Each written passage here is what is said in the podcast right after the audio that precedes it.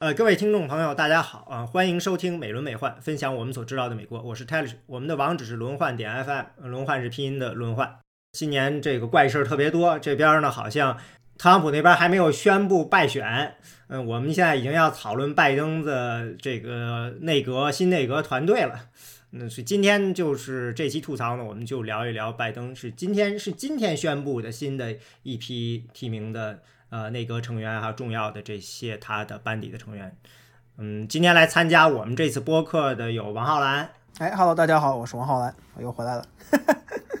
还有一位新朋友是来自芝加哥大学社会学系的，嗯，博士在读向阳。Hello，大家好，我是新人向阳。嗯，这是老同志新人向阳。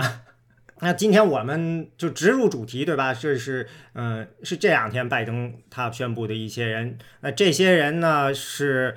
对于，嗯，今天这两位嘉宾来说，都属于老熟人了。可对于我们这样的，我这样的小白呢，就是还现去查。我除了这个张 Kerry 克里，还有这个 Yellen，我听说过，其他的名字都是现查的。其实有一个人我是知道的，因为以前王小来说过，就是这个幕僚长 Ron Klein。因为王小兰以前说的，说这个人在一六年竞选中叛逃到希拉里团队去了，还说他有可能回不来了，回来可能拜登不会接收他。结果怎么还当了幕僚长了？这个是一开始是那个 Political Magazine 嘛，就政治新闻网他们那个写的一个八卦嘛，就写奥巴马世界跟这个拜登世界的分歧嘛，就他们之间是有实际上是有矛盾的嘛，就因为奥巴马世界的人。呃，很多是看不上拜登的，就就其实就一开始一直就有这个存在这个现象嘛，所以就 Ron Klein 的话，他的问题其实倒不是完全叛逃了，就是他那个呃怎么说呢？他一六年还是等到了就拜登没有宣布呃参选之后才去加入了希拉里的团队嘛，但就实际上他们就是呃内部不是那个 发了封邮件嘛，就就就属于给 John Podesta 那时候的那个希拉里的总管嘛。呃，然后他们发的那邮件被那个维基解密给爆了出来了嘛，所以就 就那个 Politico Magazine 就它里面就说了，就是他很高兴没有没有这个加入拜登的团队来来来给希拉里效忠嘛，就相当于就是给希拉里这个表忠心嘛。那这个就本来就是一个很私人的一邮件，那后来给爆了出来嘛，所以就拜登他们就就那个那个那篇报道就说嘛，就是这个克莱恩一直在这个试图重获拜登夫妇的青睐嘛。那我觉得这个倒也没啥，就就。毕竟他也是这个 拜登的老人了嘛，为什么他被称为是这个最佳的，或者说为什么他被这么轻松的挑选为幕僚长？首先是因为他这个华府经验丰富嘛，这个两边都吃得开，就是他基本上是为所有的民主党大佬都服役过，是从这个八十年代开始，这个啊拜登是第一个，然后后来有这个克林顿，然后希拉里啊，主要是戈尔嘛，因为他戈尔在一九四这个二零零年的时候。就是他是负责这个佛罗里达重选票重点的这个总负责嘛，那时候不还被被最后给那时候拍了拍了个电影，就是凯文·史贝西不是演的他吗？就他当年如果就戈尔赢了，他显然就是幕僚长了嘛。那后来就没没有，所以就在布什年间当了几年这个说客，然后奥巴马政府上来，他又去给拜登当了幕僚长。然后后来就是这个一四年的时候，埃博拉嘛，就是埃博拉疫情的话，美国政府需要那么一个应对的协调人，就奥巴马就选了他，然后他在这上面表现的相当不错，呃，就积下了不少口碑。所以就今年选他，一是因为这个，首先他有这个处理相当于这个大规模疫情的经验二是他是这个华盛顿老油条，同时他在这个 意识形态各个各个意识形态之间都吃的比较开嘛，就我们可以看到，是我之前就老说这话，就是。他被任命之后，既既得到了进步派像沃伦这样的人称赞，也得到了像什么 Hugh Hewitt 这样的，就是保守派知名保守派的这个表扬嘛。所以就是一个，呃，非常熟悉华府政治的这么一个内幕人士嘛。他本来就是本来应该是一个英雄少年，四十岁能当上幕僚长的，结果等了二十年之后才等才重新拿到自己这个大梦想的位置嘛。我补充一下这个，呃，Ron Klein，我其实对这个名字一直搞容易搞混啊。后来我。呃，在一个呃我们知道的 IOP 活动里面，他是跟一个导演一起出现的。那个导演叫 J. Roche，呃，是好莱坞的一个导演，他还拍过跟这个《绝命毒师》的这个主角，呃的一个关于就是麦卡锡时期的叫 Trumbo 啊，一个记者，就是挺有名的。然后最近还拍了这个呃约翰逊的一个一个纪录片。然后他之前就是拍的这个，刚刚我们的浩然讲的《Recount》重点啊，然后 Ron Klein 呢跟他在一起就是谈这个电影，然后当时我还问了一个关于这个怎么去呃构建这个电影的两条主线，因为一条是这个情感主线，另外一条就是关于啊政治主线。然后他当时还回答的一一五一十，呃，然后呃回答挺好的，我觉得他确实是浩然说的这种啊，两边都吃得开，就任何问题他都能够很轻松的接上来啊。其实，在白宫幕僚长这个职位就是很很有意思，就办公厅主任，他相当于是一个呃，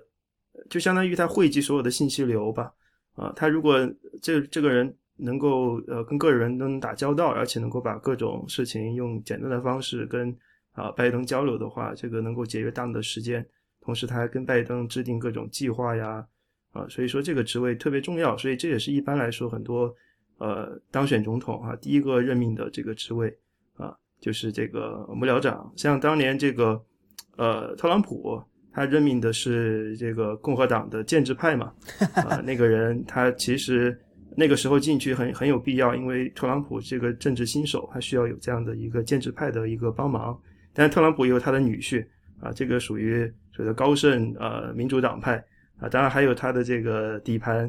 呃这个 population 的代表人物啊，就是三派一开始。但是呢，呃，这个白宫幕僚长这个职位啊，确实呃历史上来看就是。呃，第一个就任命是很常见的一个现象。幕僚长就相当于中办主任嘛，就是中办主任历史上我们就知道他很多么重要，但是也需要看什么样的什么样的人选适合干这种工作。就是国内比较有名的，就是八十年代初有那么几位中办主任，呃，平均就干了一年到两年就就被撤换了。呃，这这个原因当然跟我们国家他八十年代政坛混乱有关系，但是。呃，像美国的，我们看就特朗普上任之后七个月就换了幕僚长，这是也是很少见的事情嘛，就是说明了，呃，幕僚长在特朗普时代是一个非常不好干的活，因为他这四年已经换了一二三四，实际上换了五个嘛，就就中间还有那个那个那个那个谁那个纳尔，他们带了几几几天嘛，然后奥巴马其实换的也很勤，就一开始因为奥巴马上任之后第一任就换了四个幕僚长嘛。然后就第二任是那个 Dennis McDuff，他待了干了干完完整整整四年，这个工作就很难能干满就完整的四三四三四年，因为首先他的要求太高了，就是他不仅要管这个总统的日程啊，这个各种部门的协调工作、内阁的协调工作，同时还要管这个跟国会谈判嘛，就因为我们知道就有很多立法的问题是要这个幕僚长代表总统去谈判的。那么就很多人就做不好这个工作嘛，就做不好，就不是做不好这个工作，就是很难完全把这些工作都做齐，然后过过两年就把人累死了，然后就跑了。所以这个其实也是就是就是一个比较消耗性的工作。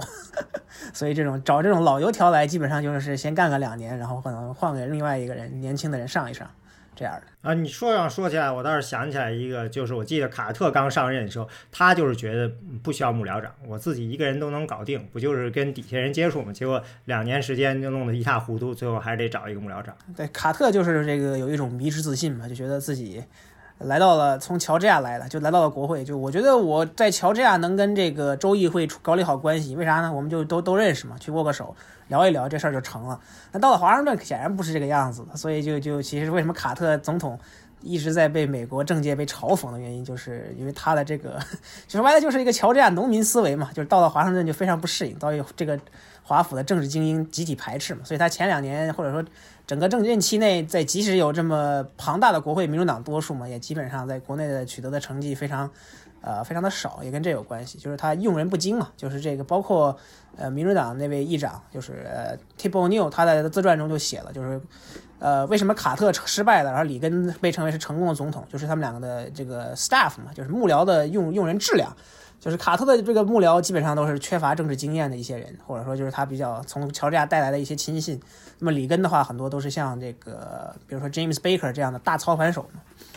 所以这个一个一个政府的成这个成败，还是跟这个幕僚的用人有很大的关系嘛？就你得找一些，呃，富有华盛顿经验的人来来管理你的政府，或者说起码在一些关键的岗位上有这么几个人盯着。我我想起这个 Ron Emanuel 哈，这个各种脏话，我觉得他就是属于能够到处能混混混混吃骗喝的那种啊。对，但 Ron 的话，就是因为他后来在芝加哥市长的任上。就被被这个怎么说呢？他有很多争议的事情。对，Local McDonald，对进被进步派极其鄙视嘛。但是这个 Rom 这个人就是 老党内的老阴谋家，就是这个怎么说呢？你要这你要评价他在这个奥巴马前两年的幕僚长任上，呃，那么奥巴马基本上所有的这些国内成就基本上都是在那前两年完成的嘛，所以说他的效率还是很高的。但是这种人就是 不是就可能就比较像这个木下大人那样的，非常不受外界欢迎。但是有的时候就相当于党棍嘛，就你需有的时候需要这么一个人来帮你干活，但就往往就是名声不太好。要补充一点，刚才这个向阳说的这导演，你说的他带的这个导演片子的时候，这个一般人都不知道。他其实他最有名的是导演 Austin Powers，是是，当然他也导演了很多这些竞选啊这些的生活剧。嗯，那我们进入到下一位，可以稍微聊一下他们白宫的那群幕僚嘛？就因为最近今天不还是出了个新的八卦嘛？就也是 Political 报的。就是拜登的内部团队不是有不满嘛，或者说就是他的就是匿名的老那些就是最早一批参加他的竞选的那些人，觉得自己还没有得到犒赏，觉得这个提前提前被论功行赏，先是被封赏的是这个呃竞选经理嘛，就 Jim O'Malley，那 Jim O'Malley Dillon 他是这个。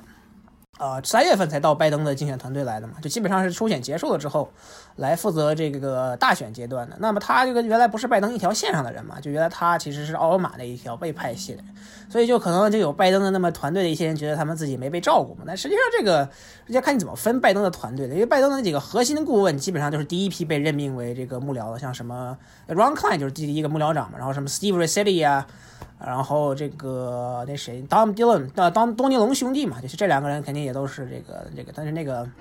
麦克东尼龙的话也是呃资深幕僚，然后其他的人基本上都这个资深人士都安排了，但是就他们的关键就问题在于那些。呃，我估计可能是像舒尔兹那样的人，就原来最早拜登那个第一阶段的这个竞选经理嘛，然后不不跟着他很多年，然后就一开始就参加他初选那些人还没有被这个论功行赏呢，所以就可能就是先把这个 就把这个先提醒一下，闹闹一闹，然后让这个领导们注意到他们自己。这个问题，省得到时候还没分到的这个，省得他们到时候没分到这个州嘛，就是故意要把这声音传出来。对啊，就因为你就制造这么一个新闻，就让他们必须请选团队必须去这个应对这个问题嘛，所以就让他们能够得到重视。实际上就也不是说他们不会最终分不到什么东西，就是肯定让他们就是你得注意一下老干部的情绪，就是害怕内部的渠道不太工作，然后用其外部的渠道来施加增加一些压力。啊，但这不就是这些新闻，就是很多时候就是这个样子的。那什么匿名新闻说不能评价这种事情，那无非就是为了这个给给这自己这个弄点外部压力而已。呃，那其实这个还是一个很很明显的问题嘛，就是我们知道，就是这个我们 Dillon O'Malley Dillon 他自己拿到了副副幕僚长的位置嘛，这也是这个相当于白宫的呃这个蜥蜴的二号人物。呃，还有一些新的这些，然后就因为那个 Press Secretary 跟 Communication Director 嘛，就是这个媒体的那两个口的。呃，职务还没有被被被任命，基本上就被任命是那两个那谁嘛，就是也是拜登。一开始跟着拜登那两个女，那个一个是那个什么 Sanders，那个叫啥我忘了，呃哦 Kate 呃 Kate Battlefield 应该是，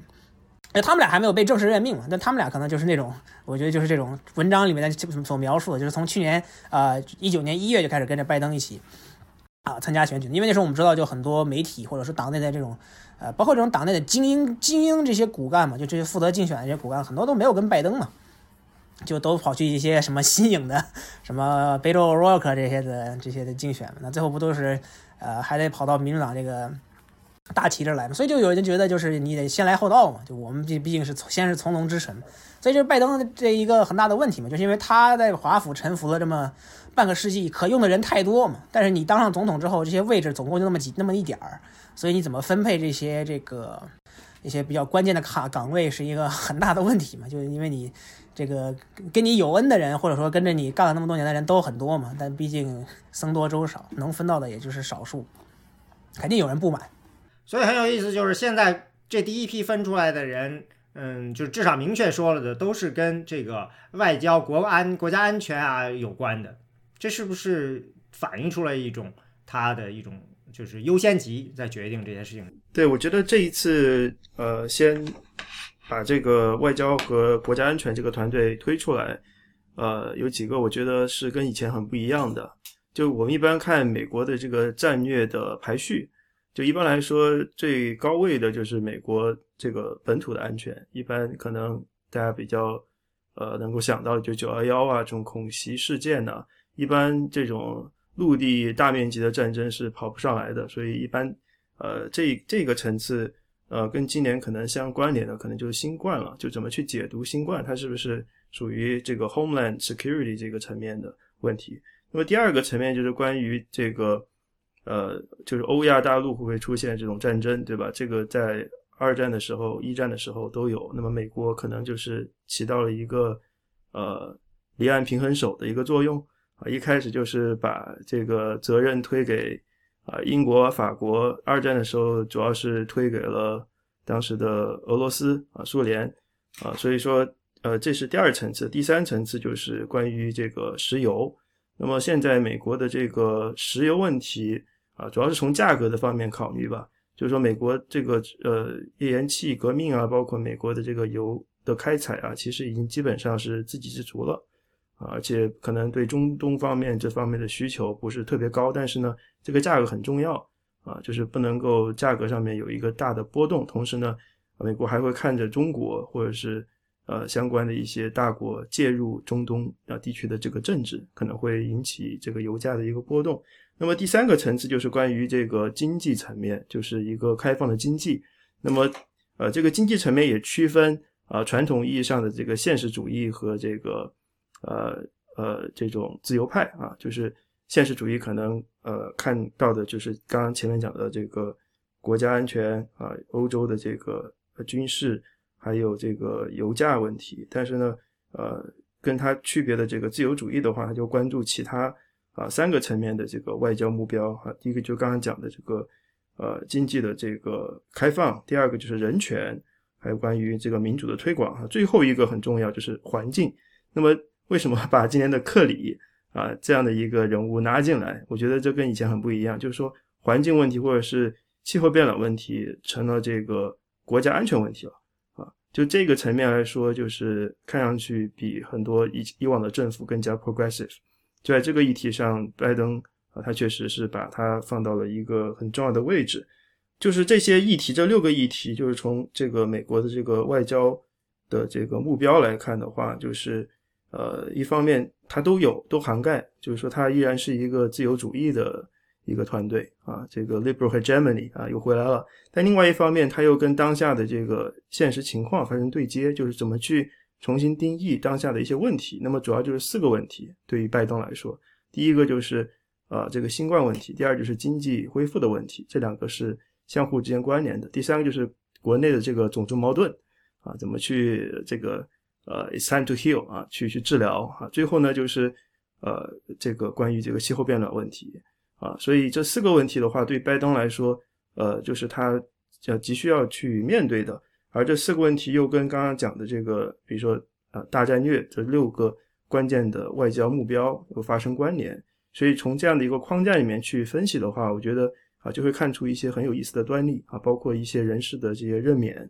呃，包括为什么选这个 Tony Blinken。呃，和这个 Jake Sullivan 这两个人放到这两个不同的位置，为什么不是反过来？然后这个 Tony Blinken 他有什么样的一个外交特色？哈，就从他的呃各种演讲啊，包括呃我在一七年的时候，他专门来知大啊，不光光是有机会跟他做一个专访，大概做了三十分钟，同时他还专门教我们这个所谓的模拟安全会议，就是我们当时还呃讨论了，如果说。呃，这个金正恩啊，又一又一次发射这个呃这个卫星，然后呃不光光是有呃核武器，同时还有这个核弹头能够缩小到一定的程度，同时还具有啊让这个呃核弹头重新进入大气层这样的一个能力，说明金正恩可以打到美国本土了。这个时候怎么去做决策？那么这个又涉及到呃这个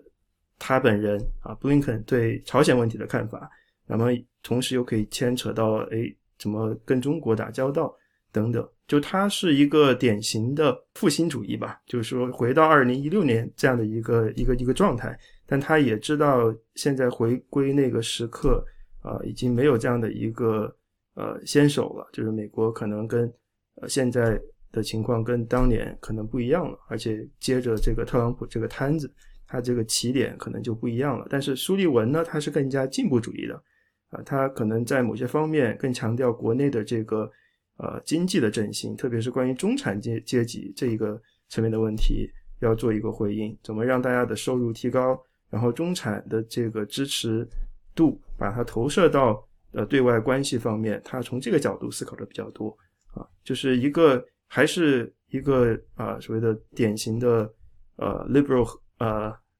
internationalist，这是 Blinken，然后 Jake Sullivan 呢，他呃更加强调的是呃国家实力的一个啊一个恢复，然后再从以国家实力作为一个背景去投射它的这个力量，他们之间其实不是一个零和关系，很多方面都是相互配配比的啊，所以我觉得这样一个搭配还是挺有意思啊。他们年龄可能就差十来岁，但是呃，基本上就是一个呃中年和这个青年之间的一个搭配吧。然后他们之间的这个见解也在很大程度上面有重合的，也有相互补充的。对，就像老师刚才说的，就是他们两个人的特点不太一样嘛。就其实这这个倒也挺挺符合美国一般啊外交界用人的规矩嘛。就是一般呃国务卿跟国家安全顾问会选一个相对来说就党内或者说甚至是美国外交界中相对相左的意见嘛，就省得一个意见压倒另外一个意见。但也不是没有过特例嘛，像比如说我们知道这个中国人民的老朋友基辛格，就当年一个人 身挑这个国务卿跟这个国家安全顾问两职嘛。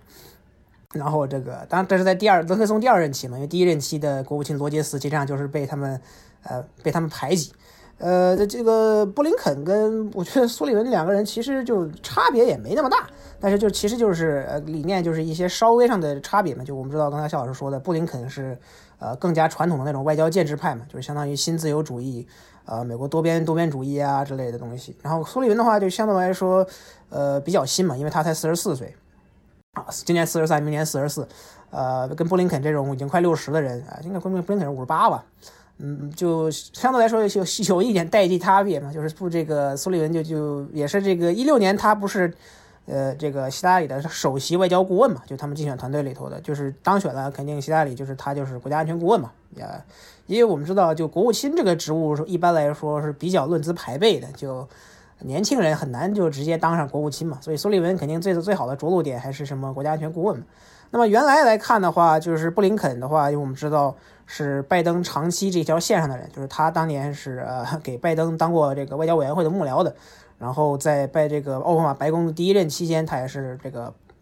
拜登的国安顾问，呃后来去这个国务院当了常务副国务卿。呃，苏利文来说，更多来说他是希拉里那条线上的人嘛，当然他也给拜登干过，就是这个也是一三年的时候，就是拜登的国家安全顾问助理嘛，然后那时候还不这个承担了奥巴马这个政府去谈判伊朗核协议的任务，就是秘密谈判嘛，就是他是最早几个去的。然后以色列怎么发现这个事儿，也是因为他们注意到杰克苏利文跑去了这个 中东去他们的谈判嘛，所以这个两个人的差别，我觉得可能就是还是就是相对稍微来说就是一些风格上的区别嘛，但可能就代表了新政府会。呃，还是会回到原来那种新自由主义为主的框架之上，但也肯定也还是会按照现实做出改变的嘛。像苏利文这种，就比较强调什么重新 塑造美国的硬实力的人嘛，就是包括从经济啊、文化层面都是一样的。啊，那为什么布林肯最后当了国务卿？我觉得这跟现在的政治情况现实也有关系嘛。就是我们知道，这个国务卿这个职位是需要的参议院这个进行听证和任命任命的。呃，那么拜登可能原来会想选什么这个苏珊赖斯这样的，也是他比较信任的一些。但是苏珊赖斯我们知道他在奔加西事件中有这个一个比较争议的角色，所以说可能从呃听证环节会遇到不少的麻烦，尤其是共和党的阻力。那么在啊共和党大概率还控制参议院的情况下，那么拜登肯定还是想避免啊就他的一项就国务卿这样的重要职位一开始在在参议院卡壳这种事情。所以为什么我估计他选了布林肯也跟这有很大的关系。对，呃，比如说 Jake Sullivan，他这个职位是不需要经过参议院的，就很快能够呃开始做事儿。然后像国务卿这个需要过审，所以说选布林肯比较比较 safe 一点啊。然后苏珊赖斯的话，对，刚刚他这个有有有之前的一些争议啊。其实苏珊赖斯的话，他相对于布林肯，可能对中国来说要更强一点。我记得他跟那个啊赵立坚好像有一次。呃，这个对对峙过吧？赵立坚说，这个呃，白人都不去华盛顿 D.C. 的这个东南边啊，因为那边都是老墨，都是黑人。然后赖斯就说，你这是种族歧视。我们的赵外交官跟不少人都呛过嘴，所以 这倒也没啥奇怪的。就赖斯的话，不是赖斯的话，就基本上这个还有这个，我觉得就美国的外交外交这个专专注嘛，就我们知道赖斯是这个美国里面美国外交界少有的这个非洲通嘛，就他对非洲事务比较上心。那么布林肯肯定还是传统的更加偏向于什么欧洲和亚太嘛。那么可能拜登一开始政府还是想重塑。呃，所谓美国的外交声誉嘛，就搞好跟 这个传统盟友的关系。我们知道，就特朗普年间，呃，美国跟传统的欧洲跟亚太盟友出现了不小的分歧嘛，所以这个可能是布林肯需要承担的第一个重任嘛。因为他是一个比较大家可能外交界比较熟悉的面孔，也能被不少人是是这个接受嘛。那么拜登的其他潜在的一些外这个国务卿候选人，原来是什么参议员啊，对吧？这个 Chris 库恩克里斯库恩斯，就他的这个 亲信中的亲信。然后另外一个就是这个康奈狄格的参议员这个克里斯莫菲嘛，那都是一些年，一个是这科恩斯跟他是不是就拜登就相当于就是是墙上老朋友嘛，但他就可能更多还是要依赖库恩斯在国会嘛，因为国会他跟很多人共和党人跟库恩斯的关系非常好，那么也许他做国会国生常完生统比他做一个外交这个 外交部的外国务院的负责人更有价值一些。嗯，墨菲的话可能就你太年轻了，轮不上他嘛。呃，可能找布林肯还有一个问题。但是布林肯他自己，嗯，前一段时间我记得有个采访的时候，他说的就是，他认为，嗯，首要的这个外交上的任务。实际上是要解决外交部内部自己的这些职业职业外交官，在过去这些这四年里头，他们被冷落了。因为嗯，特朗普团队很多时候他们是绕过了这些传统的外交官的渠道去，要么就是用一些比较粗暴的形式去，嗯，做一些外交的，要么就是像嗯呃 k r a s h n e r 他们 k r a s h n e r 他们这种走另外一条路线的，所以他们那边的士气比较低落。你需要一个比较。嗯，熟悉这些政府内部的这些运作人，去把他们的士气给重新给拉回来。他当时说了两件，还有一个就是他就是说，嗯，认为这个呃总统这边白宫这边跟呃数据安全的这边数据部门，就是像 CIA 啊或者是 DNI 这些，他们的关系并也是因为这个通俄门的事情啊搞得并不好，所以也是需一个首先有一个问题是先要把这些关系重新给理混理顺了。我看他们反复提到的就是解决外交问题的第一件事是先要解决好美国内部问题，先把内部的这个恢复了。是我我我这儿有一个数据吧，就是之前那个呃 William Burns，他以前一开始是约旦呃去约旦做这个外交官，后来是呃驻俄大使，然后也进入了这个常务呃副国务卿，然后他写了一本书就退休了嘛，写了一本书叫这个。呃，相当于就见证美国外交的衰落吧，然后要这个恢复美国外交的艺术啊。这本书，他就说，在其实，在二零零零年之前，大概二十年，这个美国的这个外交方面的预算就会不停的减啊，基本上减了一半。然后在这个呃特朗普时期吧，就是呃蒂勒森当时也基本上把人员裁减了一半，然后。呃，后来呃，这个庞佩奥上来之后，跟特朗普关系还是挺啊挺密切的吧？就八六年这个 西点军校这这这一帮人，但是呢，就是他不是按照这个外交呃这个部门这样的一个一个建制去运作的，所以说布林肯他这个建制派的话，他从从这个方面着手，还是很很很很有必要恢复一下这个外交作为 first resort 这样的一个传统。国务院在特朗普年间就是这个士气低落，其实已经传了这么好几年了嘛。就蒂利森一上来，就整体国务院就对他很很失望嘛，就认为他就完全就相当于就企业家风格嘛，就完全忽视了这个外交就传统依靠所谓的 foreign service 嘛，就是这些职业的这些外交人的建议和和这个决策。呃，就一开始就有很大批这种原来的这个比较老道的外交官都退休了嘛，就我们大家可能比较熟悉的那些。呃，面孔基本上都在国务院，都都离开国务院了，都跑去学界啊，或者说这个咨询界混混混的，开开启自己的人生新一章了。国务院我们知道，实际上是美国这个内阁中这个什么职位最多的嘛，就包括我们知道有二百多个国家的大使，还有各种各样的这些特使职位。比如说，我们知道国务院是这个唯一一个有两个副国务卿的的这个，就是两个副部长级别的啊，这个美国呃内阁机构嘛。那特朗普年间就直接给合并了，对，就就俩就俩俩变一了。这是能看出来他们对这个外交院的外交外交部这外交不是外交部这国务院这个就外交层面相对来说的忽视嘛，所以就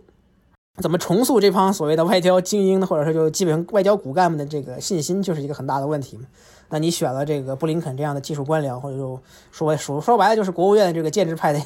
的一员嘛，就是实际上是一个比较好的信号，对于这个重振这种士气嘛。对，如果说让苏利文文当这个国务卿的话，可能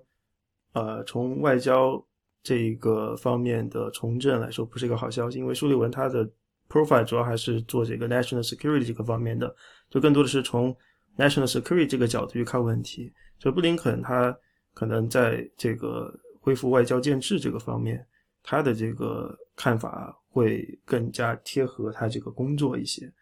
呃，就一般来说，这个 national security 的话，好像有四个层级吧。我我我印象中，因为 national security 是这个杜鲁门那个时期四四七年的时候出来一个法案，然后基本上在这个六十年代的时候慢慢的成熟。呃，然后就是头目就是这个 NSA，就是。这个这个 advisor，然后像苏珊赖斯啊、麦克马斯特呀，就是呃这样的一个职位，他主主要就是看整体，就 see the big picture。然后呢，就是 deputy NSA，就是像 Blinken 啊，呃，以前有一个这个奥巴马的首席首席这个反恐顾问 Lisa Monaco，啊，他不不知道他呃今年会拿到怎样的一个一个一个职位啊，他当时就是这个 deputy NSA。啊，Ben Rhodes 啊，等等。啊，第三个呃层级就是这些呃 Senior Directors 啊，一般是分管一些地理区域啊，或者是一些一些职能啊，或者是一些相互交叉的一些职能。最后就是一些专家 Issue Experts。这这这里面大概有三十到四十位是这个呃，大概占百分之十的这个 Political Appointee，就是被这个任命的。其他的都一般是这个呃技术官僚、职业官僚，大概四百位左右。就这个。呃，这个部门他这个人啊还是挺多的，就是他们的这个话语权也很也很大，就是在这几届政府下来，但啊这个啊国务院相呃相对来说就裁员比较严重啊，所以呃从这两个职能他们之间的一个一个有有一个排挤或者一个竞争关系来看的话，啊确实需要有一个能够挑大梁的，把这个外交这个职能把它弄弄弄起来。对，就主要还是就是这个，还是这个，我觉得这个 AIC 就是国家国安会跟外交，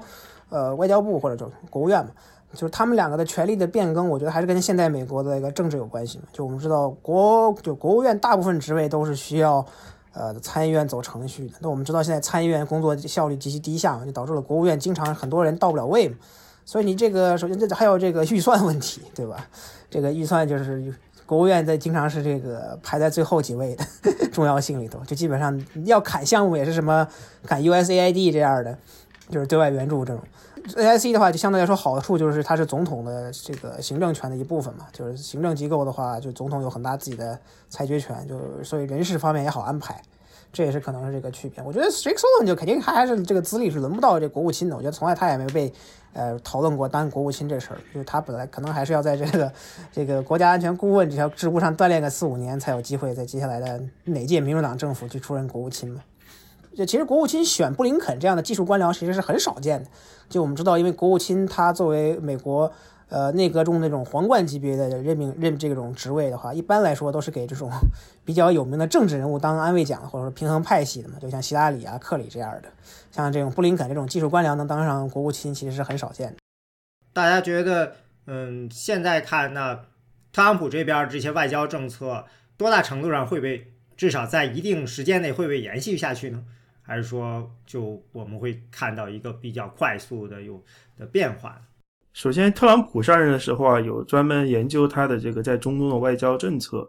就是他口头上说要这个回缩，但其实，呃，在头那么一两年，基本上是延续了奥巴马时期在中东的这个投这个这个兵力的这个呃一个投放。那么，其实特朗普他如果说要连任的话，他可能还不会呃撤军，就是阿富汗撤军啊撤那么快，因为他不想让自己被看作是一个失败品啊。就一般来说。奥巴马他也是很早就 promise 要这个撤军，但是如果你撤了之后，那不光是美国这一边的问题，还有其他他的盟友就在这个阿富汗那边啊，怎么怎么去弄？所以说这个呃，特朗普可能最近一段时间啊，就会真的呃撤蛮多，就相当于他要呃维持他当时的承诺嘛，啊，他可能在这个方面会做很多回缩，但是可能会给下一届带来一些麻烦，啊，然后从呃这个东亚的政治来看，或者是从整个呃政这个呃战略的这个说法来看，那个奥巴马时期是呃这个呃亚太在平衡战略，或者是回归这个亚太。然后特朗普时期谈的比较多的就是 Indo-Pacific Strategy，叫这个印太战略啊。其实印太战略很多，呃，就是前任都已经谈过，只是不像特朗普一开始就好像觉得这个 idea 特别好啊，就反复的让他的这些呃官员去各个平台去谈论这个概念。呃，这个 Indo-Pacific 其实问题主要就在于中国或者是东亚吧，东东亚和南亚这个经济整合确实是是空前的，所以说从经济层面去寻找这个杠杆，呃，就是美国不是特别有优势，但美国可能从其他方面，从这个安全方面啊，从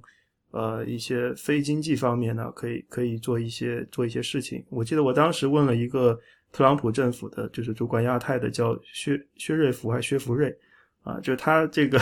好像以前还去过台湾啊，跟这个陈水扁有过什么相关的争议，就是关于这个武器啊这个出售的一个争议。就他呃还是提到了特朗普在这个印太方面的这个经济层面的一些啊积极的努力吧。但是总的来看，就是成效不是很明显。就是至于拜登政府他会不会？呃，继续这个 Indo-Pacific，我我个人觉得会谈的会比较少，因为我当时我也是前两年吧，就是这个 Jake Sullivan 来浙大的时候，我就问他，哎，你觉得特朗普政府谈的这个印太战略到底呃有没有实质性内容？他就是说这个东西就没有什么实质性内容啊，就是一个 idea 而已。其实很多年前就有人说这个话题，所以我个人觉得。呃，就是美国这这这这二十来年吧，二二三十年，在整个亚太地区，这个亚太变得更加亚了，更加亚洲了啊。太平洋这个层面就呃有点回缩，就是说整个全球化之后嘛，其实全球化其实就是所谓的地地区化嘛，不是所谓的这种 generic 这样的一个全球化，更多的是这个地区呃这个区域化。这个区域化之后，很多国家它可能不是特别听话了，就可能这个亚太地区。不像是以前就是一家呃独大，或者是呃某一个大超级大国有更多的这个话语权，可能是一个碎片化的一个管理吧。所以说，印 Indo-Pacific 它可能不是呃一个完全以美国为核心，绕着美国转，或者是绕绕着中国转这样的一个格局，可能会更变得更加这个碎片化。呃，就是 multipolarity 的时代回来了啊，那么可以直接反映到亚亚太地区的这个治理啊。然后至于其他方面。欧洲的话，我觉得重要性会下降吧，因为，呃，虽然说布林肯这些人肯定会啊经常提这个盟友，但是这个欧洲地区它毕竟啊它的这个经济总量啊，还有它毕竟不是一个国家，它是一个欧盟共同体，它自己内部的问题特别多，还加上 NATO 它本身的一个功能，其实一开始是 keep Germany down，啊，就是能够把德国管住，就是说。呃，NATO 其实还有赖于这个普京的功劳，就普京这个 搞了一些事儿，让这个 NATO 它的这个功能啊，还有它的这个使命感更强大了。所以说，呃，有这样一个短暂的 resurgence。所以我个人觉觉得，就是从整个外交战略或者是大战略的角度来看，那么排名第一的肯定是东亚啊，排名第二可能还是这个呃这个 Persian Gulf 啊中东地区，然后排名第三就是欧洲。然后剩下就是其他地方啊，呃，可能美国还是不太不会太去管欧这个这个非洲的一些事务啊。美国的大战略的一个排序大概就是这样的一个一个格局吧。我说那中国还会是美国的 public enemy number one？这个其实不是很好说嘛。就我们知道，拜登政府在中国问题上的，或者拜登团队在中国问题上的态度，其实是相对比较模糊的。就是口号强硬肯定是得喊嘛，因为我们知道现在这个政治现实是这个样子。但他们具体对华政策没有一些特别明显的信号，或者什么的，就包括这个可能大家最关心的关税问题，就是拜登这个政府实际上是很模棱两可，或者说拜登本人，呃，从一九年一开始相对来说比较友善的态度，到后来二零二零年，呃，变得更加强硬的话，当然这是选举的需求嘛，但实际上。呃，我们知道一零一六年特朗普也是这样的，但是特朗普是真的就按照他的选举的承诺这么做了，也比较少见的情况。但是拜登一个好处就是，既然特朗普已经把坏事儿做了，就是美国的历代总统，呃，嚷嚷但不敢做的这个加关税这事儿都已经做成了的话，那么我们可能会看到他会利用这个继承的关税来跟中国作为做谈判的筹码嘛。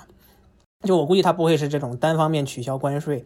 呃，我估计可能跟欧盟和加拿大这种比较传统的盟友，可能就把关税直接就取消了，双方随便谈一谈就就就完了。那么跟中国的话，可能会需要一个 就是那种破冰之后的谈判嘛，但可能得等到明年了。就我们知道，现在美国这个头等大事还是要处理疫情嘛，这个可能就是这样。那么，呃，刚才尚老师也说到，就欧洲的话，在美国的重要性肯定是要下降的，因为这个核心利益已经不在欧洲了嘛，或者说就没有这个继续耕耘的必要了，因为我们知道。呃，冷战结束之后，苏联解体的话，那么对欧洲的安全威胁，俄罗斯就远不如苏联那么大了。那么这个北约在这个本世纪初也是这个面临了自己的这个问题嘛，就是我们北约现在的存在意义是什么？那么特朗普有些的时候虽然做法是很有问题，但他实际上也提出了一些对美国外交界长期需要这个非常不愿意触碰但需要思考的问题嘛，就包括像北约和美国这些呃传统的盟友体系是否还有效果？那么刚才也更新到，印太战略也是这个特朗普年间提出来的一个，我不是一个新提法，对吧？我们刚才知道，就是汉老师说，也是这个二十年前就有了这个玩，就就有了这个说法了，就知道美国意识到在东南亚就是近海可能不能够很好的遏制中国的这个经济霸权，或者说未来的这个军事霸权。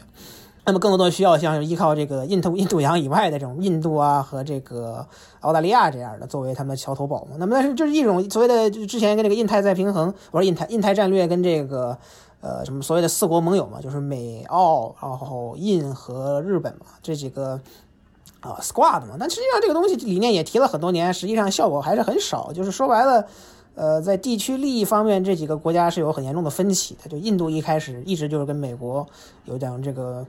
啊，希希想要帮助，但就基本上就是到到到了那种要这个结盟的情况，又又又这个若即若离嘛。那么日本的话，可能更多的还是离中国太近嘛。然后澳大利亚也是这个不太靠谱，但澳大利亚可能这两年跟美国走得更近一些，也许在未来可能会更靠谱一些。那总体来说，就是呃，新政府能在这方面能做出多大的调整，我觉得也是 值得值得考、值得这个深思的。那么中东问题的话，肯定。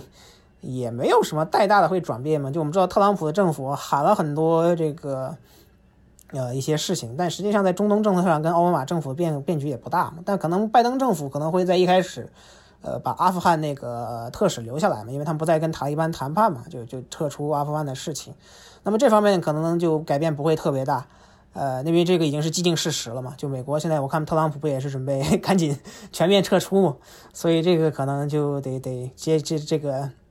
按照既定路线办下去了。我觉得至少有两件事情，你还得就是特朗普那边已经下出棋了，你必须得接上。一个是，你看伊朗那边他把苏莱曼尼炸了，这个事情至少是被美国给升级了。嗯，接下来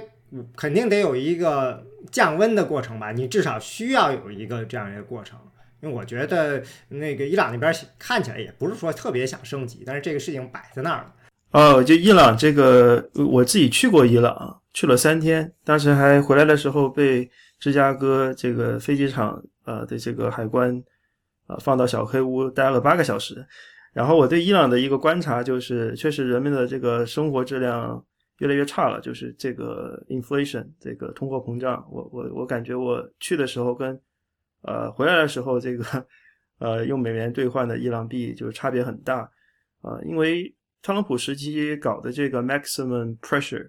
啊，真的就是把很多东西都给堵上，包括穆晚舟这个事件也是跟伊朗相关的。就伊朗，它现在名声确实很糟糕，但是伊朗这国家很奇特，因为它是这个什叶派的，然后呃，大家的这个信仰其实更加相对于逊尼派要更极端一点哈。我个人在那儿正好是正逢他们每年最大的节日，就纪纪念他们的这个被被绞杀的那个先知，就在那儿哭，然后。就这种情绪，你可以感受到伊朗它不是一般意义上的，呃，这种世俗国家，就它有很深的这种宗教情节。同时，它也是一个民主国家。就它的这个民主的话，它是 它是有一个很很有意思的一个程序，就是说伊朗人其实你单个问伊朗人，他会觉得自己很自由，他们也不完全依赖政府，很多政府说的东西，他们也不会去照办啊。伊朗人他们就很有个性的那种，就是说美国人对伊朗人的看法跟伊朗人自己的自我认知是差别很大的。特朗普的专门去负责伊朗事务的那个人是一个非常强硬的人啊，我我好像跟他有提了一个问题，我就说中国。呃，这个好像“一带一路”啊，就把伊朗考虑进去了，就有很多经济方面的一个援助啊，是不是会直接把你这个对伊朗的啊，您这个这个 maximum pressure 给给搅乱了？他当时就很很就是说，这个中国没有成功啊，这个被我们给截获了，等等等等，就是说，呃，在这样的一个条件里面，还是残存了一点点像鲁哈尼当年这种希望有所改革新的这些人，我觉得。呃，拜登呃上任之后，包括杰克·苏利文，他当时就是伊核谈判的一个重要的一个人物。这个 JCPOA 就是，呃，也好像克里也也起到了不少的作用。就是这帮人他回到这个局面的话，啊，我觉得至少在态度方面肯定会好转很多。啊，关于这个 maximum pressure，我觉得应该不会继续下去，因为这个是没有什么作用的，因为这个反而会激起这个民族主义。就是说，这个反而是适得其反。就我个人的一个见地吧，因为我当时还啊对话了一个在伊朗被关了四百多天的一个记者，叫 Reza，他还写了一本书。他直接被关在小监狱里面啊，然后什么都没有，他跟他的妻子也分开了。就他以这样的一个身份，一个被被害的一个身份，他依然觉得这个伊朗对他进行制裁适得其反。啊，尤其是这样的一种啊强力的制裁，就他本来就算 dissident，就看我们这个很多华川粉，这个要是处于这个身份的，那绝对就是要做做实理去去去呃去说。但他作为这样的一个身份，都有这样的一个判断，我觉得呃就是他的这个呃道理是很明显的啊，所以我觉得还是会回到这个谈判桌，只是说现在他的这个底牌跟之前不一样了。可能他的这个起点不一样，谈判的方式也会有有所不一样，但是我觉得还是会回到有 JCPOA 这样的一个一个一个谈判桌上啊。虽然说伊朗啊跟朝鲜一样，作为这样的一个呃有生存焦虑的国家啊，发展核武器肯定是一个最好的方案啊，就又节又又省钱啊，同时又具有威慑力。嗯，对，反正伊朗的话，我觉得就这个所谓的 maximum pressure 的话，不会不大可能会继续嘛，就。美伊朗跟美国的关系，这个我们知道，就二战之，包括二不是二战之后，就从三十年代开始就非常复杂嘛。所以伊朗人民本来就有这个有有相当一部分人对美就有反美情绪嘛，所以这个这种适得其反的方式，可能我觉得未来继续的可能性并不大嘛。而且就是我们知道，像克里跟苏利文这种，呃，深度参与这个伊核协议的人重返这个美国的外交界的话，那么对伊朗方面也是一个比较好的信号嘛，或者来沟通的信号，就是因为。啊，这些人被认为是可以信任的嘛，在美国人，但是就但是这也有问题，就我们知道，就伊朗的话，虽然政府是有世世俗，但是我们知道还有最高领袖在后面呢。这个既然美国已经在伊核协议上发生过这个反复了的话，那么呃，他们未来的谈判还会有多大的效果，也是有待考考证的。就是双方的这个不信任感又升级了嘛，就我们知道就。呃，包括巴黎巴黎气候协定这样的和伊朗核协议，就美国退出这种原来的多自己亲自主导的多边协议的话，呃，对外交的声誉的损害可能会是长期的，就短这几年不大可能那么快修复。而且我们知道这些这些协议都不是这个这个传统的美国的条约嘛，我们知道条约需要这个参议院三分之二批准的，这种事情基本上是不可能的。现在都总统都是做这个行政协议嘛，这行政协议的问题就在于新总统就随时可以撕毁嘛。所以这个这都是一些 外标和其他国家对美国的这个疑问嘛，就也是这个未来的一些问题。对我再我再补充一点点吧，就是关于伊朗跟中国的关系哈，就是我们拿中国跟朝鲜的关系对比一下，就是说中国是朝鲜的后盾啊，所谓的这个 protector，但中国还不能够说是伊朗的这个 protector 啊。但是如果说美国对华的政策，如果强硬的话，如果是特朗普当政的话，那更有助于中国跟伊伊朗之间的这个关系走向，啊，中国类似中国跟朝鲜的这个关系，啊，就是目前来看，这个方向可能就不会不会继续了，啊，就是我我个人觉得这个呃，在很多问题方，包括我刚刚提到的，就是拜登面临的四大问题，就除了国内的种族矛盾。其他三个问题跟中国都相关，哈就抗疫啊、经济恢复，还有这个气候变暖，跟中国都相关啊。就国内种族矛盾可能就差相关性不是很大了。所以说，这个中国呃在各个方面都会呃有一定的这个关联性。前两天看听的是啊、布林肯他的一个采访，那他里面提到说恢复跟盟友的这个合作关系这样的，然后呢，那首要问题就是任何事情在开展的时候，对方都会抛出一个问题，就是那二零二四年会是什么样的呢？这个问题他们其实回答不了，但是这是一个阴影。实际上就是意思就是我们凭什么相信你们现在说的？因为我们都不知道二零零二零二四年的时候会不会特朗普或者特朗普主义又回来了。所以这个是一个呃，对他们来说，这个很难解决的一个事情。所以说，嗯，可能只有某些事情有可能能够合作起来，比如说像新冠这件事情，你说我们需要合作，呃，大家可能还是可以做起来的。甚至在这一点上，我有一种感觉，就是他去选了这个耶伦做这个财长，甚至一定程度上，嗯，出于外交的考虑，因为耶伦可以说跟这些传统盟友这些国家的财长关系应该是非常好的。对，反正就得重塑美国外交声誉，没那么简单嘛。就你既然能做一次，就能再做第二次。那么今年选举的话，特朗普达到了七千四百万票，这一事实肯定也让很多对美国的观察者，呃，心有余悸嘛。就你可以看到，特朗普主义在经过四年后这种折腾之后，还有这么强的生命力，那么就美国的盟友们。肯定也是有很大的疑虑嘛。就美国这个，我们知道外交是可以，这个传统上外交是这个美国政策持续性最强的，是因为两党的话都有相对的一个共识嘛，或者说由外交建制些建制派来进行主导。那么它大的轨迹是不会发生这种呃巨大的震荡的。那么现在在看来说，就外交就像美国其他政治所有一样的东西，都是随着民主党跟共和党的政府摇摆而发生巨大偏移。那么这个就可能会在未来对美国的政外交政策研究性造成一个巨大的困扰嘛。不过我觉得欧洲可能会，呃，在未来几年中想想自己自己来展开一个所谓的外外自外这个自主外交嘛。但是他们的效果也不会好到哪儿去。我们知道欧盟的自身的问题还还解决不了呢。特朗普主义如果没有特朗普这样的一些个性的话，它能叫特朗普主义吗？就是我一般会去问啊，假如说是另外一个人穿的。这个这个形象啊，或者是气质啊，还包括更加低调一点的，那么他把特朗普很多政策东西接下来，那么他会被我们怎样去认知呢？就是我个人觉得，呃，特朗普他其实有很多